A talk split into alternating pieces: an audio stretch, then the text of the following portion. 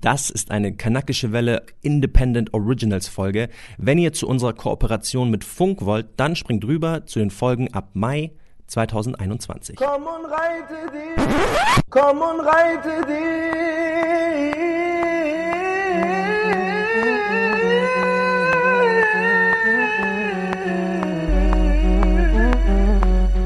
Wie heißt du, mein Bruder? Marcel Aburakia. Wie heißt du? Bijan Kaffenberger. Mein Name ist Marco Mohanwe und gemeinsam sind wir heute die Kanakische Welle.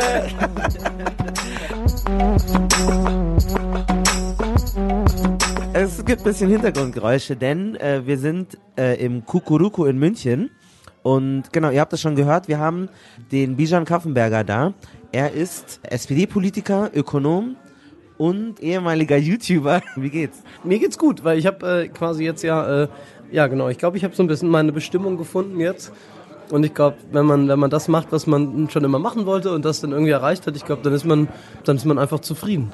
Und ähm, das würde ich auch so, würde ich mein aktuelles Gefühl beschreiben. Ich bin sehr zufrieden. Bevor wir hier auf Record gedrückt haben, hat, hast du uns gerade noch erzählt, dass du irgendwie bald in den Oman fliegst und deine Großmutter sich schon direkt Sorgen machte. Ähm, dein Dad ist ja eigentlich aus Marokko und in der kanakischen Welle geht es ja viel um Identität.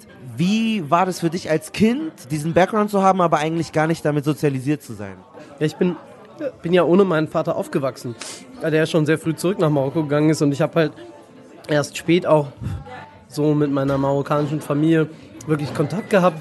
Und es ist natürlich für mich, ähm, ja, ist schon, schon irgendwie eine fremde Welt. Also ich meine, ich habe äh, bin äh, irgendwie äh, bin konfirmiert worden, evangelisch und habe äh, keine Ahnung ganz normal früher Alkohol getrunken und habe mich jetzt irgendwie äh, auch jetzt irgendwie mit, mit Marokko nicht wesentlich beschäftigt, aber es ist natürlich trotzdem in der Außenwahrnehmung immer schon mal schon mal ein Teil, der mitschwingt. Ich meine, ich habe äh, keinen nicht deutschen Vornamen und ähm, auch schon, glaube ich, das ein oder andere äh, Mal erlebt, dass ähm, ja die Leute sich jetzt nicht mit dir als Person auseinandersetzen, sondern im ersten im, ähm, im ersten Moment von, von äh, dunklen Locken und einem dunklen Bart irgendwie äh, darauf schließen, dass man irgendwie, weiß ich nicht, vielleicht der deutschen Sprache nicht mächtig ist. Kleiner Disclaimer, also ähm, Bijan, du hast Tourette, das heißt manchmal gibt es so kleine Ticks, damit, damit sich keiner wundert. Ich glaube, ich glaub, äh, Bijan und ich haben einen, ich sage jetzt mal, ähnlichen ähnlichen Hintergrund, wobei ich jetzt, ich kenne natürlich meinen, meinen Vater und ich bin damit aufgewachsen, aber dieses deutsch sozialisiert sein, das ist durchaus bei mir natürlich auch da gewesen. Habe ich auch in einer der ersten Folgen gesagt, dass ich eigentlich sehr deutsch aufgewachsen bin und quasi jetzt erst so ein nachträglicher ähm, dazu gekommen bin. Äh, hast du jemals das Gefühl gehabt, du willst dich mehr mit deiner marokkanischen Herkunft auch beschäftigen, weil du ja gesagt hast, du hast auch spät quasi erst den Kontakt zu der Familie aufgenommen? Ähm, klar hat man irgendwie das Bedürfnis, also das Bedürfnis habe ich schon. Ich habe auch so in den letzten Jahren immer wieder mal mit meiner marokkanischen Familie was unternommen, mit meinem Onkel irgendwie unterwegs gewesen, den sehe ich auch immer regelmäßig, aber das Problem ist, glaube ich, wenn man, wenn man in einer Welt aufwächst, ist es sehr schwierig, quasi einen Zugang einen Zugang zu der anderen zu bekommen oder eine, eine wirklich tiefe Bindung zu der aufzubauen. Was, was jetzt, äh, was es jetzt aber nicht weniger, äh, weniger, was es jetzt nicht leichter macht, sondern ganz oft, glaube ich, stellt man sich halt schon immer die Frage, hätte ich es vielleicht sollen? Also allein die Tatsache, dass ich jetzt zum Beispiel kein Arabisch spreche oder so, oder, ja, äh, mein Vorname ist ja tatsächlich dazu noch Persisch, ja, sprechen, sprechen mich halt auch sehr viele Leute irgendwie dann auf Persisch an, irgendwie ein Taxifahrer oder irgendwie, ähm, äh, Leute, die mir auf Facebook Nachrichten schreiben und das ist halt schon dann immer so eine Sache, wo man sich dann schon manchmal fragt, sollte ich mich vielleicht mehr damit auseinandersetzen oder wäre das oder habe ich da was verpasst, weil man irgendwie schon ein Stück Identität irgendwie in sich trägt, was was jetzt gar nicht mal zwingend von einem selber kommt, was aber die anderen in einen rein projiziert und wo man sich dann halt die Frage stellt, muss man es vielleicht doch ausfüllen? Das ist voll der gute Punkt, weil wie wir uns kennengelernt haben im Zug, ich war in Berlin und du kamst rein, ich so, ach, das ist doch er, das ist der Bruder von, von, von, von diesem YouTube-Format. Und ich habe bestimmt auch irgendwie Dinge in dich so hineinprojiziert, die du, die, also weil ich irgendwie dachte, irgendeine Verbundenheit zu spüren und war dann direkt so, hey Diggi, bla bla. Und ich weiß, dass du so ein bisschen, du warst jetzt nicht unverschämt oder so, aber du warst so ein bisschen so, ja, okay. und die, und die anderen Passagiere so, sei doch mal ihm, er hat dich voll, er hat dich voll gegrüßt. Und dann kamst du zurück, ja, komm hier, lass Instagram austauschen. Und dann hast du dich dir erbarmt und bist dann gegangen und so. Und, und, und, und aber das war halt so ganz ich so, hey Diggi ja, da muss ich kurz was zu sagen. Das lag nicht an dir. Das, Ähm, das ist ja das Schöne in Deutschland. Äh, man kann es immer auf jemand anders schieben, im Zweifelsfall bei solchen Sachen. Und äh, jemand Gutes ist dafür die Deutsche Bahn. Also ich an dem Tag, es war nur, ich hatte meinen ersten ICE, der ist ausgefallen und ich war, ich sag mal, launentechnisch an dem Tag nicht auf dem, auf dem höchsten Niveau, als wir uns getroffen haben. Das war vielleicht eher der Grund. Wie hast du das dann von außen gemerkt? Ja, ja, gut, ich meine, ich glaube, jeder von uns hat, hat solche Situationen schon mal. Also ich, das eines der geilsten Beispiele war, ich war letztes Jahr in Ljubljana auf so einem Städtetrip mal für drei Tage und mir die Stadt anschauen und so war echt schön und so. Und auf der Rückreise im Zug am Grenzübergang von, von, von Slowenien äh, nach Österreich haben, haben sie mich an der Grenze, die österreichischen Grenzpolizei kontrolliert. Und zwar in, aus diesem ganzen Zug haben die drei, vier Leute kontrolliert. Und ich sag mal so, da war eine, eine jüngere schwarze Frau vor uns, die sie kontrolliert haben, mich und noch einen anderen, ich sag mal eher, äh, ja, ausländisch aussehenden jungen Mann. Und ähm, dann sprach mich dieser österreichische Grenzpolizist äh, einfach mit den Worten Passport, Passport an. Und als ich ihm dann gesagt habe, ist gar kein Problem, wir sind ja äh, erstens äh, Schengen-Raum und zweitens, ich habe meinen Personalausweis dabei, wurde er jetzt nicht zwingend freundlicher, aber er hat auf jeden Fall durchaus gemerkt, dass die Reaktion nicht die war, die er erwartet hatte. Ja, ich habe ihm dann gesagt, ich, dass ich ihm das jetzt nicht übel nehme, aber so wäre das halt, äh, wenn man, wenn man, wenn man äh, so kurze Politik macht. Ja, ich also würde schon mal behaupten, ne, ne, der hat mich halt für irgendeinen Flüchtling auf dem Weg von der Balkanroute äh, nach Österreich gehalten. Wenn man damit so mit Rucksack reist, kann das halt passieren offensichtlich in Österreich. Aber in der Jugend war es jetzt kein Thema. Äh, Tatsächlich zum Beispiel in der Grundschule, also in der ersten Klasse war ich noch in Darmstadt auf der Schule, bevor meine Mutter gestorben ist und ich ah, äh, halt äh, die Grundschule nochmal gewechselt habe. Also da waren meine besten Freunde auch irgendwie äh, der Emre, so.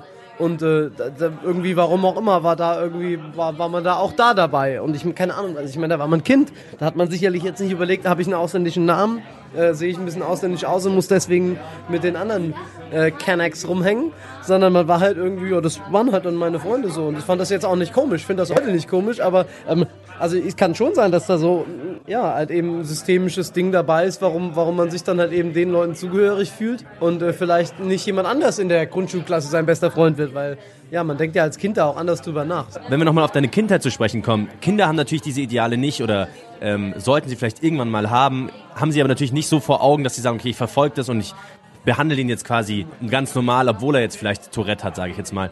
Wie, wie war es denn irgendwie mit deiner, mit deiner Krankheit als, als Kind? Also ich habe die gegenteilige Erfahrung gemacht. Also ich habe hab das Gefühl, dass gerade Kinder gegenüber, ich sag mal, dem Tourette, aber auch gegenüber Migrationshintergrund eigentlich total, also viel offener sind, weil also die, die, die, für die, denen das nicht war. Also in der Grundschulklasse war das halt irgendwie, ich hatte halt meine Ticks irgendwann und ähm, andere hatten halt Migrationshintergrund oder waren irgendwie in anderer Hinsicht anders. Und ich glaube, dass gerade gerade Kinder sowas, weil sie noch keine so vorgefestigte Weltbild haben und einfach Vorurteile sich noch nicht so eingebrannt haben, eher offener an solche Themen rangehen. Ne? Also der, der Unterschied zwischen Kindern und Erwachsenen ist ja, glaube ich, dass die in dem Moment das, also weiß ich nicht, so blöd das klingt, gar nicht böse meinen. Also genau, das ist ja so ein, genau, es ist ja so ein, ähm, also wenn, wenn, wenn, wenn, wenn, wenn man, einem, wenn man einem, einem, einem Kind erklärt, dass man sich jetzt nicht über mich lustig machen darf, weil das, weil das eine, ähm, eine Erkrankung ist, ich glaube, dann, dann, dann, dann wird es das verstehen und wird es, wird es, wird es, wird es hinnehmen und wird sagen, okay, war vielleicht doof, was ich da gemacht habe, muss ich Entschuldigung sagen. Und ähm, genauso ist es ja, keine Ahnung, man kann jetzt auch kein Kind hänseln in der Klasse, weil es schwarz ist. Und ich glaube, wenn man, wenn, man, wenn man Kindern früh sagt, also du darfst jetzt den Malcolm nicht ärgern, weil der vielleicht ein bisschen dunkler im Gesicht ist als du, ähm, dann, ich glaube, dann, dann, dann legt man da auch den Grundstein für, für eine normalen Umgang im Erwachsenenalter. Und ich glaube, dass es deswegen, deswegen Kinder eigentlich so das sind, wo wir gerade eben anfangen müssen, über, über Diversität in unserer Gesellschaft zu sprechen. Ich glaube, ich glaube, das Wichtigste war für mich oder das, was, was auch am Ende dazu geführt hat, ja, dass ich so bin, wie ich bin, die haben einfach einen ganz normalen Umgang mit mir gehabt. Also ich habe jetzt irgendwie weder mehr oder weniger gedurft, noch wurde ich irgendwie besonders in Watte ge gepackt, noch äh, besonders streng behandelt. Also die haben mich einfach, ja, ich habe das halt so, dass die normale Behandlung eines Kindes in meinem Alter zu jeder Zeit erfahren, so irgendwie. Und ich glaube, das ist das Wichtigste. Also man hat mich jetzt nicht probiert, irgendwie vor irgendwas zu schützen, zu sagen, das darf der alles nicht machen, weil.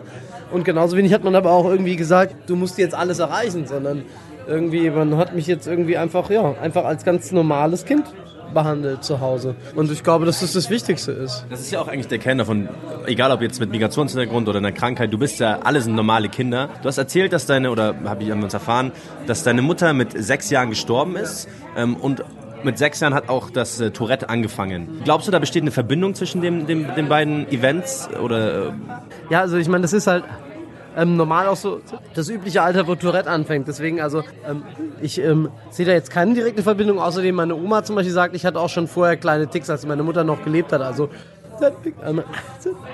Also so ein rein, also so, so eine direkte, direkte Kausalität sehe ich da jetzt nicht. Also du hast, am Anfang war es ja so in der Pubertät, man hat sich über Stärke und Kraft definiert und später konntest du dann an denen vorbeiziehen, weil du so klug warst und so gut in der Schule warst. Das, das, hat- das hat mein bester Kumpel mal in einem, in einem Interview gesagt, ne? Ja. vielleicht hat er das auch nur gesagt, weil ich ihn damals gehauen habe. Nein. ähm, also ich glaube, ich habe mich schon auch probiert, äh, körperlich zu behaupten, aber ähm, das sollte man natürlich nicht machen, weil Hauen ist natürlich böse, genauso wie Hänseln und Mobben. Aber ähm, ich meine, es ist natürlich, es gehört einfach zu so einem Prozess des Erwachsenwerdens zu tun, dazu, dass man irgendwie halt Erfahrungen irgendwie macht in so einem Bereich und sich irgendwie äh, ja, mal, mal, auch, mal, auch mal verteidigen kann. So, aber ich, ich glaube, dass tatsächlich natürlich die, die aus, also je, je älter man wird, man, ich glaube, jeder die Erfahrung macht, dass es am Ende irgendwie man mehr Dinge verbal austrägt. Und ich glaube, dass mir das schon zugute kam, ja. Jetzt haben wir ja auch jedes Mal eine, eine ja, Klischeefrage, nennen wir sie. Und Question. Da Hashtag fragt den Pali oder fragt den Kanak. Die Frage kommt diesmal von unserem Instagram-User edel, edel, edel, jeweils mit einem Punkt getrennt. Äh, Und die Frage ist, Grüße an werdet, edel, edel, edel. werdet ihr oft gedatet aufgrund eures exotischen Aussehens? Also dass quasi Mädels darauf abfahren, dass du hast schwarze Haare und einen, und einen dunklen Bart, Malcolm ist halt dunkelhäutig. Mir sieht man mein exotisches, in Anführungsstrichen, Aussehen überhaupt gar nicht erst an, also falle ich da vielleicht sogar ein bisschen raus. Kommt das, kam das bei dir vor? Ist deine Freundin definitiv auch irgendwo darauf vielleicht angesprungen, dass du halt so dunkel aussiehst? Ja gut, ich glaube, die mag auch Mats Hummels. Ne? Das ist, äh, ähm, naja, ich glaube, es gibt einfach, naja, generell, also man, schon verschiedene Typen. Also ich glaube, dass es jetzt ja aber nicht zwingend was damit zu tun dass man Migrationshintergrund hat. Ich meine, man kann ja auch irgendwie dunkle Haare attraktiver finden. Also es gibt ja sicherlich auch Frauen, Männer, die irgendwie vielleicht sagen, ich finde ich find irgendwie blonde lange Haare schön oder äh, blonde kurze oder brünett. Insofern, insofern finde ich das jetzt, ja, man kann, man kann ja schon einen Typ haben. Wobei ich sagen würde, wenn ich jetzt so zurückschaue, also bei mir ist es jetzt, also ich hatte schon blonde Freundinnen, aber auch brünette. Ich würde jetzt nicht sagen, dass es bei mir so ist, aber ich glaube, das ist schon, naja, wenn man in seinem Freundeskreis rumschaut, sieht man ja auch immer mal wieder Leute, die sich auf einen Typ festlegen. So will ich es jetzt mal sagen. habe tatsächlich dieses Jahr 2018 sehr, sehr viel gedatet. Ja, ja, ich war, hatte ein gutes Jahr, muss ich sagen. Und ich habe auch ganz oft, also Mädels auch gedatet, die gesagt haben, ja, also ich stehe ich steh so auf diesen Kanackentyp, ich finde das irgendwie geil. Wow. Also nicht mal... froh, dass du Deutsch kommst. Nee, tatsächlich. Ich hab, jetzt pass auf, jetzt kommt der Geistesteil davon. Ich habe Mädel, also ich gebe zu, ich hatte Tinder. So, kreuzigt mich nicht. Ich hatte, ich hatte. Ich, also niemand will es zugeben. Ich, ich, was ist dieses Tinder?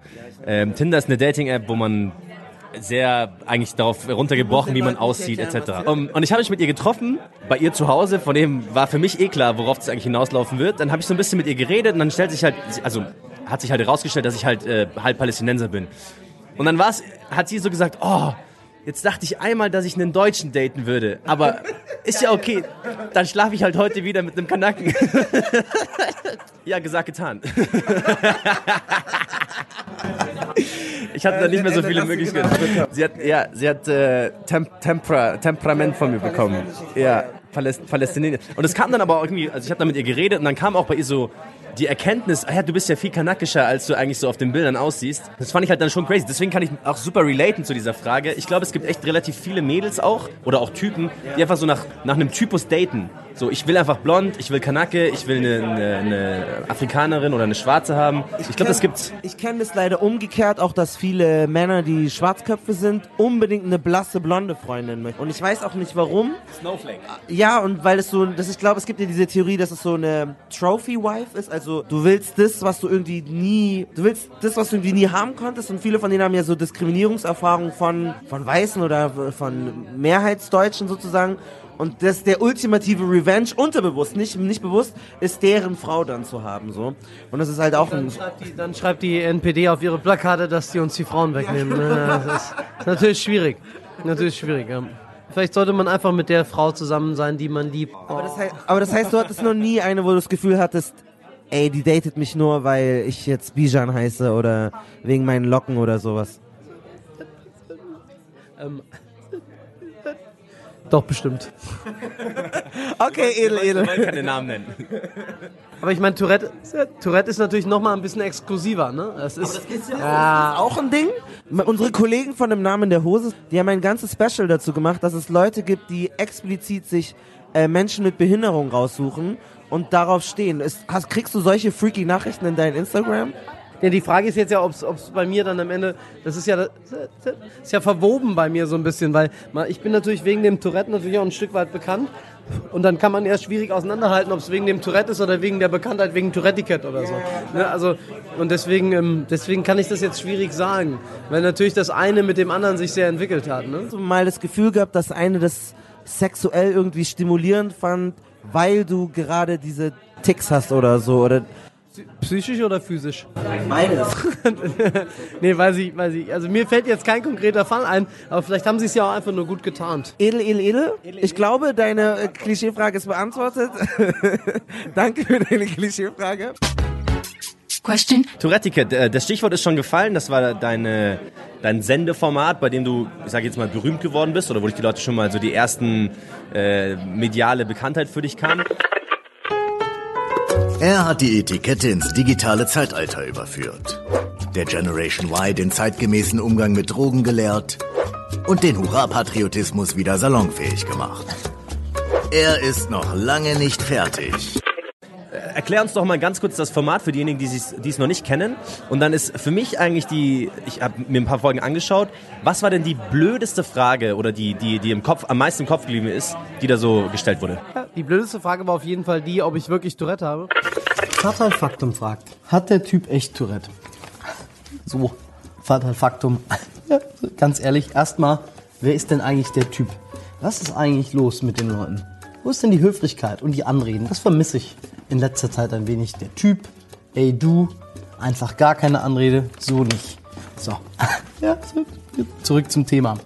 Hat der Typ echt Tourette? Vor allem, weil in der, im Tourette-Ticket nicht darum gehen soll, dass man mir Fragen zu meinem Tourette stellen konnte, weil die konnte man mir in Frag kein Klischee schon stellen, sondern es sollte ja um die Fragen der User äh, zu ihrem Leben gehen. Und deswegen war das in dem Zusammenhang natürlich schon nochmal besonders blöd. Aber ich glaube, wir haben die auch gut beantwortet. Das Format damals, ich habe das mitbekommen und ich fand es total geil. Ich fand es auch schön. Also klar, man, man ist einfach Mensch etc. Aber ich bin einer, ich finde es halt gut Sichtbarkeit zu sein, einfach da zu sein. Ich fand das eigentlich ziemlich geil. Aber ich weiß, dass ich damals, als ich war noch Praktikant und da war irgendeiner, der das ganz krass kritisiert hat. Und sehr viele haben irgendwie gesagt, ja, aber das ist zur Schaustellung und ne, ne, ne. Aber ich denke mir, nein, der ist doch, der ist ja selbstbestimmt dort und er, er weiß ja, was er macht. Und ich finde das halt gar nicht so irgendwie dieses bloßstellend und befremdlich. Aber diese Kritik hast du ja bestimmt ja auch bekommen. Wie bist du damals damit umgegangen? Vor allem, weil der, der, ich glaube, das Wichtigste bei diesem Ding ist, außer dem Titel und meinem Tourette hatte nichts mit Tourette zu tun. Also die Folgen, mit denen wir über Tourette und mein Tourette gesprochen haben, waren ja die wenigsten. Sondern es war ja schon immer das Ziel, eben Fragen von, von anderen Leuten zu beantworten. Und einfach, es ging immer um die Pointen und um den Witz. Natürlich war das Tourette irgendwie dabei. Und aber ähm, es war es war nie nie Ziel der Sendung irgendwie noch mehr über über mein Tourette zu, thematisieren. Und ich glaube, allein die Tatsache, dass ich dieses Format machen konnte und ähm, ja, einfach ein ganz normales, in Anführungszeichen, ja, Satire, wie auch immer man es nennen mag, Format gemacht habe, trägt doch schon auch was dazu bei. Ich meine, am Ende wird man immer das zweischneidige Schwert haben. Ich meine, wenn jetzt, wenn jetzt ihr nicht mehr die kanakische Welle machen dürft, weil ihr irgendwie einen Migrationshintergrund habt, ist, und jetzt ist die Welt davon dann besser? Oder, also ich glaube, es ist, ich glaube, ich glaube, man muss es in der individuellen Entscheidung der Betroffenen überlassen. Also ich finde es immer, es ist wieder, also wenn, wenn, wenn, wenn, ich, ich nehme jetzt nicht an, dass, dass Leute, Leute mit Tourette mich kritisiert haben dafür, weil ich hatte das Gefühl, dass die Leute, die ich kenne, die Tourette haben, das cool fanden, dass sie das gemacht haben und auch viele andere. Und ähm, die, äh, weiß ich nicht, ich weiß auch nicht, ob ich, äh, ob dich, ob jetzt irgendwelche Leute ohne Migrationshintergrund drüber richten sollen, ob, ob Malcolm sein Format kanakische Welle nennt. Also ich glaube, das äh, sollte man, sollte man äh, dir oder euch überlassen.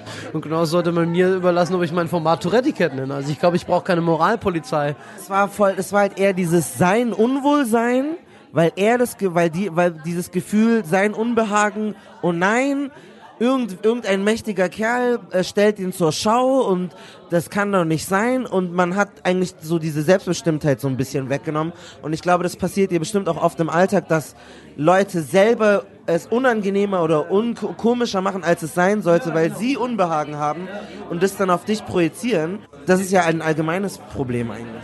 Nee, nee, da gebe ich, da gebe ich dir recht. Ganz oft ist es halt so, wenn man selber nicht weiß, ähm, wie man mit irgendwas umgehen soll, dann wird man halt komisch. Und das komisch sein, wie du schon sagst, macht es halt dann am Ende noch schwieriger für alle.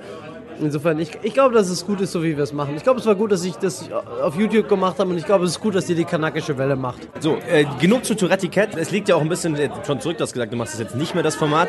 Du bist, äh, würde ich sagen, hauptberuflicher Politiker. Du bist Mitglied der SPD. Wie, wie kam es denn dazu? Warum denn die SPD? Warum nicht vielleicht die Grünen? Sehr runtergebrochen, vielleicht sehr rudimentär gesagt. Du bist jung, du hast einen ausländischen Vornamen, Du bist jetzt mal sehr einfach gesagt auch ein Schwarzkopf. Und ich sag jetzt mal, du bist auch ein, äh, ich sag jetzt mal, freiheitlich denkender Mensch. Warum denn nicht zum Beispiel die Grünen? Ja, alles, was du gerade sagst, schließt ja SPD-Mitgliedschaft nicht aus. Ähm, ich glaube, dass wir ein sehr vereinfachtes Bild von Politik mittlerweile haben. Das ist irgendwie. Ja, so, ähm, in, dem, in dem, ich sag mal, linken Spektrum irgendwie, naja, die Linke, die sind irgendwie äh, verrückt. Die Grünen, das sind die jungen Coolen und die SPD, naja, die waren mal irgendwie cool und links und jetzt sind sie irgendwie so wie die CDU. Und ich glaube, ähm, ich glaube, das wird weder den Grünen noch der SPD noch den Linken gerecht, wenn man so denkt. Ich glaube, dass, ich glaube, dass die SPD durchaus Potenzial hat, ähm, wieder quasi die führende, führende progressive Kraft in Deutschland zu werden. Und ich glaube, dass es in der SPD auch total viele Potenziale gibt an jungen Leuten, auch mit, ohne Migrationshintergrund, wie auch immer, irgendwie, die, die Interesse haben, gute Politik zu machen. Und ähm, ich glaube, dass ich also da richtig bin, wo ich bin und ich glaube, ich würde die SPD gerne ein bisschen besser machen. Und ähm, warum es damals die SPD war, also ähm, so dieses, dieses Aufstiegs, Aufstiegsding. Ähm, also Aufstieg durch Bildung ist ja so ein klassisches Ding und ich meine, ich bin der Erste in meiner Familie, der studierte und ähm, habe so meinen Weg gemacht und ich glaube, das ist ein sehr sozialdemokratisches sehr sozialdemokratische Geschichte. Ich meine, die Grünen sind mittlerweile ein Stück weit ja auch irgendwie eine, naja, Establishment-Partei in dem Sinne, dass sie halt viele Menschen vertreten, die naja, deren, deren, deren, deren Einkommenssituation, naja, einfach abgeklärt ist und die sich irgendwie für ähm, ein Stück weit Selbstverwirklichungsdinge interessieren, die, die, die nicht die Gesamtgesellschaft tangieren. Ich meine, das ist auch nicht schlimm. Die Grünen, die Grünen haben ja auch, ja, haben gemeinsam mit der SPD viel, viel erreicht. Aber ich glaube, dass das jetzt in meinem Selbstverständnis nicht mal einfach nicht meine Partei wäre. Hättest du jetzt vor 10, 15 Jahren auch schon gesagt, okay, für mich wird es, wenn ich Politiker werde, nur die SPD? Das heißt, du bist irgendwie als Kind auch schon an Wahlplakaten vorbeigelaufen und hast gesagt, ja, das ist meine Partei. Oder ist das so ein bisschen äh, erst äh, gewachsen mit dir, als du halt auch äh, als Mensch gewachsen bist? Naja, irgendwas muss ich mir gedacht haben, als ich vor, vor über, knapp über zehn Jahren in die SPD eingetreten bin. Ne? Also damals war es halt auch sehr viel so die lokale Bindung vor Ort, weil bei uns in der Kommunalpolitik traditionell die SPD regiert hat und ich die Leute als sehr integer wahrgenommen habe, sei es unsere Bürgerme unser Bürgermeister damals oder später unsere Bürgermeisterin und irgendwie so die einfach die Leute, die vor Ort aktiv waren. Ich glaube, das ist auch schon mal immer noch mal ein sehr wichtiges Ding. Aber auch irgendwie so, ich fand auch, fand auch die Art und Weise, wie, wie Gerhard Schröder in den Medien sich dargestellt hat, fand ich irgendwie schon schon cool. Also ich fand, das war ein cooler Typ. Jetzt kann man natürlich heute über die Agenda diskutieren, wie man möchte, aber ähm, die, die Art und Weise, dass, dass damals irgendwie noch Entscheidungen getroffen wurden, dass man damals irgendwie das Gefühl hatte, dass dass äh, die Politik eine, eine, eine gewisse Richtung hat oder ein Ziel und dass irgendwie was entschieden wird und wir nicht so unser Land nur verwalten. Also ich glaube, das lässt sich nicht von der Hand weisen. Gib uns mal so den ganzen Film, weil normal keiner ist politisiert irgendwie mit so jung, aber du warst ja schon sehr jung, sehr interessiert. Äh, wie war das für dich? Waren deine Eltern voll die krassen Sozis oder Gib, nimm uns mal so ein bisschen mit, so wie das in deiner Jugend war und wie das sich geäußert hat. Da war jetzt niemand aktiv Sozialdemokrat, aber die Tatsache, dass man irgendwie, mein Opa war Maschinenschlosser und meine Oma hat halt irgendwie als Reinigungskraft gearbeitet, so bevor sie in Rente gegangen ist. Ja, das Sein bestimmtes Bewusstsein, ne? wie man ja so schön sagt. Und ich glaube, dass das natürlich was mit meiner Prägung zu tun hat. Also ich meine, wenn ich jetzt irgendwie wenn ich jetzt irgendwie im, im, äh, irgendwo in hier, wir sind ja in München irgendwo, ich sag mal, in, in Sollen in einer, in, einer, in einer Villa aufgewachsen wäre mit äh, zwei, äh, zwei selbstständigen Eltern, die ein Familienunternehmen führen mit mehreren Millionen Umsatz, weiß ich nicht, ob es dann die SPD geworden wäre, vielleicht, vielleicht gerade deswegen, aber ich meine, natürlich, natürlich hat man dann eher schon so eine gewisse Vordisposition, dass man sich jetzt eher vielleicht nicht, nicht zur, SPD, äh, zur FDP orientiert oder so.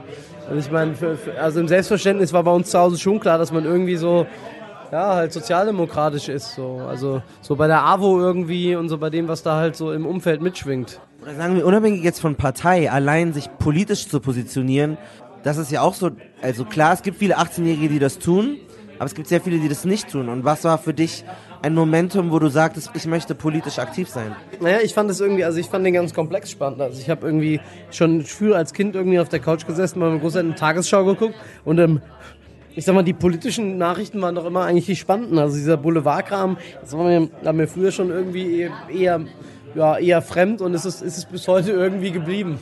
Kein Guilty Pleasure Serie oder irgendwas, was du dem abgewinnen kannst? Naja, ich habe jetzt auf jeden Fall gehört, dass Helene Fischer ja seit kurzem getrennt ist und ich muss schon sagen, das hat mich, das hat mich ähm, Florian Silbereisen, ähm, Helene Fischer, das war für mich schon noch, äh, ja, das war für mich schon ein Stück weit auch so das Gefühl, dass in Deutschland alles in Ordnung ist. Insofern, insofern muss ich schon sagen, natürlich, man, man, man kann sich auch schon mal an solchen Dingen erfreuen, aber ich weiß jetzt nicht, also, wenn ich mir überlegen müsste, ob ich lieber in die Bundesversammlung würde, um einen neuen Bundespräsidenten zu wählen, ja, oder auf die Hochzeit von, ähm, von Heidi Klum und äh, dem Kaulitz, ich glaube, dann würde ich lieber in die Bundesversammlung gehen.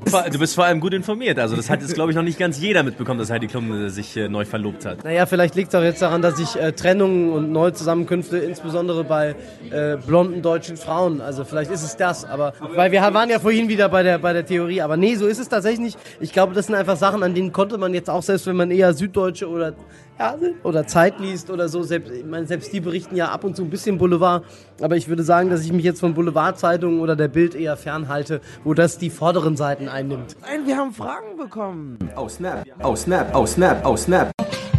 Ich glaube, das ist eine Frage, die du sehr oft gestellt bekommst. Kannst du dir Bundespolitik vorstellen? Ich bin jetzt erstmal äh, äh, mein direkt gewählter äh, Landtagsabgeordneter vor Ort, der irgendwie bei den Leuten ist und vor allem im Wahlkreis wohnt und nicht irgendwie die ganze Woche in Berlin ist. Das ist mir schon wichtig und ich glaube, dass es auch gut ist, wenn man Politik irgendwie da anfängt, wo man, wo man irgendwie wohnt und für, dort vor Ort probiert, was zu verändern. Ich bin 29. In meinem Leben wird noch viel passieren. Ich glaube aber, dass man, dass man irgendwie eine solide Basis braucht und gesettelt sein muss, um irgendwie peu à peu dann neuen Aufgaben zu widmen. Und jetzt ist nicht die Phase, über irgendwie Bundespolitik nachzudenken. Außerdem ärgere ich mich gerade viel zu sehr über die Großkoalition in Berlin, als dass ich da jetzt mitmischen wollte. Fürs Erste bleibt der Hessen treu, aber auszuschließen ist es auch nicht. Äh, G. Bulut, hoffe, deine Frage ist beantwortet. Und Bag Cancer fragt, was ist dein Lieblingstier? Mein Lieblingstier? Ha, ich weiß nicht. Also vielleicht, vielleicht eigentlich, eigentlich vielleicht ein Mini-Bullterrier. Weil der ist, er sieht ein bisschen aus wie ein Bullterrier, ist aber viel kleiner und süßer und kein Listenhund und wird aber trotzdem ganz oft zu Unrecht für gefährlich gehalten. Ich denke, vielleicht ist es, vielleicht ist es das. Okay. Äh, zum, äh, zum Schluss, hast du diese Southern Chevrolet Geschichte mitbekommen? Mit der Ich habe, ähm, jetzt ist halt die Frage, ob die, ob die vom, vom Markt ist oder echt. Nein, ich glaube, die ist ja echt, ne? also, ich glaube, ja, das war eine echte Rolex, ja. Also ich würde, ich würde mir keine echte Rolex kaufen, aber ich glaube, das muss auch jeder für sich selber entscheiden. Also ich bin aber auch nicht so der Typ für, für, für teu- teuren Schmuck oder irgendwie Luxusartikel sind jetzt generell wenig meins. Also wenn ich Weil der Schröder ja auch äh, seine Zigaretten hatte und so. Nee, nee, Schröder hatte vor allem seine Brioni-Anzüge. Also ich trage, ich gebe ich offen zu, ich trage auch Markenanzüge, aber jetzt äh, nichts Besonderes. Also ich, äh, äh, ne, so ein Anzug von mir kostet irgendwie, weiß ich nicht, 300 Euro oder sowas, also so drei, oder vielleicht auch mal 400. So das, was man halt ausgeben muss, wenn man mal, wenn man mal im Sale irgendwie einen guten, einen guten Anzug kaufen will. Das ist, glaube ich, aber auch okay. Ich äh, würde mich jetzt aber, weiß ich nicht, also irgendwie 5000 Euro für Anzüge oder Schmuck ausgeben, äh, das ist meine individuelle, das ist nicht so mein Ding. Bijan, vielen, vielen Dank für de deine Zeit. Du hast noch gesagt, dass du bald in den Oman reist und deine äh, Oma hat dir eine ähm, Reiseempfehlung gegeben. Ja, meine Oma hat gesagt, ich soll mich vorher noch mal rasieren, weil ähm, die mich sonst vielleicht am Flughafen für einen Terroristen halten. Aber da wir in Oman fliegen und es ist eine arabische Airline, habe ich ihr dann gesagt, dass wahrscheinlich alle im Flugzeug so aussehen. Da musste sie, musste sie selber ein bisschen lachen. Hast du denn noch an, an unsere Zuhörer irgendeine Art äh, Message, irgendwas Positives, was du den Leuten mit auf den Weg geben kannst, jetzt zum neuen Jahr? Irgendwas, was du als, als jemand, der schon eine Menge erlebt hat, der eine Menge äh, gesehen hat, äh, einfach loswerden willst? Nee, ich glaube, es ist jetzt, sorry, dass es jetzt ähm, ein bisschen plump wird. Also nächstes Jahr ist ja schon auch Europawahl. Europawahl äh, ist wichtig, weil Europa wichtig ist. Und ähm, vielleicht ist es jetzt ein, ein plumpes geht wählen, weil bei der Europawahl machen das leider immer viel zu wenige. Tut mir leid, dass es jetzt nicht ähm, krasser war, aber ähm, vielleicht, vielleicht sind es ja auch manchmal die kleinen Selbstverständlichkeiten, die man mal wieder äh, ja, rauskramen muss. In gekonnter Politikermanier sexy noch äh, irgendwie noch mal ein bisschen Wahlkampf reingeholt, geht wählen. Geht wählen. Ähm, Bildet euch eine Meinung. Ihr müsst macht genau. Ihr müsst nicht genau wählt, ja, wählt äh, wählt die Partei, die ihr für richtig halt, äh, nachdem ihr euch informiert habt. Holt euch den Valomat. Wir wünschen dir einen wunderbaren Trip nach Oman. Das klingt total spannend. Da, warum Oman überhaupt? Ich wollte noch mal wohin, wo es warm ist, weil ich hatte keinen Sommer. Weil mein so ich stand im, ich stand diesen Sommer in Lange am Hemden vor Schwimmbädern und habe Wassereis verteilt äh, oder habe an Haustüren geklingelt und ich musste einfach, ich wollte gern mal warm und baden und Ruhe und dann hatte sich das irgendwie ergeben. Außerdem habe ich irgendwo mal einen Artikel gelesen, dass es da schön sein soll. Und das ist, es ist mal was anderes. Ihr seht schon, äh, also auch den, den Politiker bewegen eigentlich dieselben Gründe, wie sie euch auch da draußen bewegen. Und sie uns auch bewegen. Wir wünschen euch viel Spaß bei der Folge, wenn ihr sie noch nicht fertig gehört habt. Hört sie euch gerne öfter an, da gibt es, glaube ich, echt ganz geile Bits und Parts, die man mitnehmen kann. Und das war's. Ciao. Tschüss, Servus, Pfiat euch. Paris kann er auch noch. Mono Kesavara, Mono Kesavara, Mono Kesavara, Mono Kesavara.